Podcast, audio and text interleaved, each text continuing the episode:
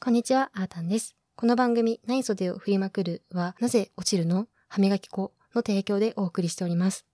まあ、前回初めての初回をとって、難しいですね。一人で話すっていうのは。やっぱりいつもは A ラジオっていうポッドキャスト番組をやってるんですけど、アニーっていう相方がいて、笑ってくれたり、相槌を打ってくれたりするので話しやすいんですけど、もう一人でやるとなかなかこれが難しい。世の中の一人でラジオやってる人ってすごいなって思いながら。今回もね、着物の種類についてお話ししますって言ったはいいんですけど、もう悩みすぎて悩みすぎて、これ今テイク25目です。テイク25ってって思いながら、もう本当に膨大なボツを見ながら絶望しております。この笑い方一つとっても難しいんですよって話をしていくと長くなるので、もう一回この辺でね、雑談は終わらせて着物の種類についてお話ししていきます。着物の種類を話そうってなった時に、まあいろいろ考えたんですよ。どうやって話そうみたいな。でも話そうってなると、まあ洋服の種類をね、紹介してくださいって言われたとして、え、どうやって紹介したらいいの？夏服？冬服って紹介する？それともドレス？普通の服？ダルギみたいな、そういう区分にするみたいな、いろいろありますよね。え、ニットにするなんかタンクトップとかも服だし、うん、どうしようみたいな、いっぱい悩んで、今回は、まあ夏服、冬服みたいな感じの分け方で、着物も季節ごとの着物についてお話ししていこうかなって思います。まず、はじめに着物の中で一番長く年間を通して着られる着物っていうのは、合わせの着物と呼ばれるものです。合わせと呼ばれる着物は、だいたい10月から5月なので、秋から冬、そして春にかけて着られる着物ですね。合わせという文字は、漢字で衣辺に合うという字を書きます。手を合わせるとか、そういう合うですね。衣が合わさって合わせと読みます。え合わさってる？何がと思うかもしれません。これは着物と着物の裏に裏地があって、その二つが合わさってるから合わせって言うんですよね。着物と裏地があって暖かいのが特徴です。わざわざ裏地があるっていうぐらいだから、裏地がない着物もあるの？ってなりますよね。あるんです。一重と呼ばれる着物が裏地のない着物になります。単体の単に衣と書いて一重と呼びます。秋だったり春だったり、合わせを着るにはちょっと暑すぎるなみたいな時に着る着物です。そして7月8月夏になってくると今度は薄物と呼ばれる着物が着られるようになります。いっぱい種類はあるんですけど、有名なのはロと呼ばれる着物だったり、シャと呼ばれる着物です。大体着物の季節に合わせて言っていくと、秋から冬、そして春が合わせ、春、秋が一重、夏が薄物、ロ、や、シャと呼ばれるものになってくるという分け方です。これでいくと今ちょっとね、内容が短すぎるので、ちょっと夏の着物について深くお話をしていきたいなと思っています。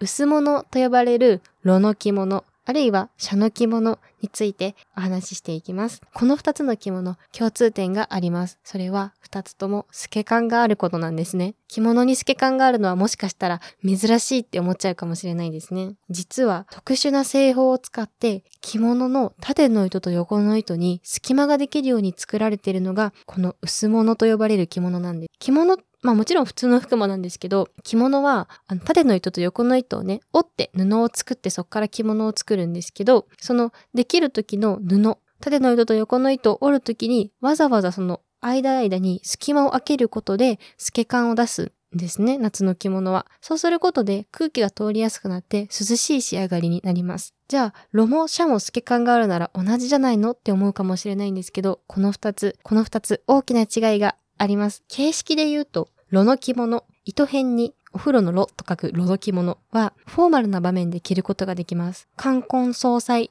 に着ていけるのがこの炉の着物ですね。一方、社、糸辺に少ないと書いて読む社の着物っていうのはセミフォーマル、よく言われるちょっとしたパーティーに着ていったり、まあご飯会だったり、あるいは普通にカジュアルな服として着られるのが社の着物になってきます。ロと社、どちらも透け感があるのになんでフォーマルなとこに着ていけるか、なんでフォーマルなとこに着ていけないか、ちょっと不思議ですよね。その秘密を次はお話ししていきます。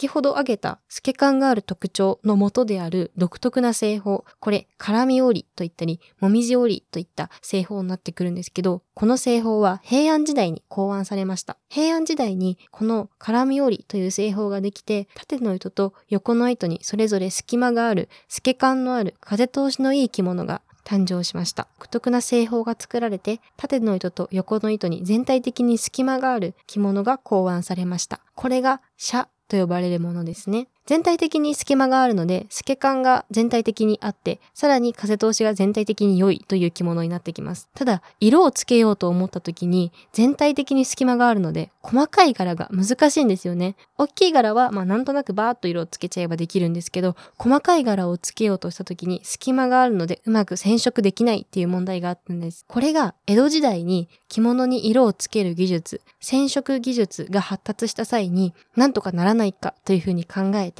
折り方が少し進化したんです。それが炉の着物になります。社の着物が全体的に縦の糸と横の糸に隙間があったのに対して、隙間がある部分とない部分が定期的に繰り返される島のような模様になっている着物なんですね。多くが横縞の模様の着物なんです。透け感があるところないところ、あるところないところで、柄ではなくて、透け感があるないで横縞ができているというのが、炉の着物なんです。たまに縦炉といって、縦に模様が入っているものもあるんですけれどね。この炉の着物、何がいいかというと、先ほど、社の着物は細かい柄が入れにくいっていう話をしたんですけれども、まあ、荒くなっているところもあれば、しっかり折られている場所もあるので、色がつけやすいんですね。色がつきやすいので、より豪華な着物が出来上がってくるんです。そうすると、社の着物よりも炉の着物の方が豪華だということになって、それで炉の着物はフォーマルな場面も OK で、社の着物はセミフォーマルな場所、あるいはカジュアルなところで着てくださいねという決まりがなんとなく出来上がってきたんです。この二つの着物について調べていくうちに、まさか歴史の話になっていくなんて思いもせず、とてもとても面白かったです。言葉で説明すると隙間があるって言ってもどんな隙間ってなったり、え、島の模様が見えるってどんな感じでって思うかと思うので、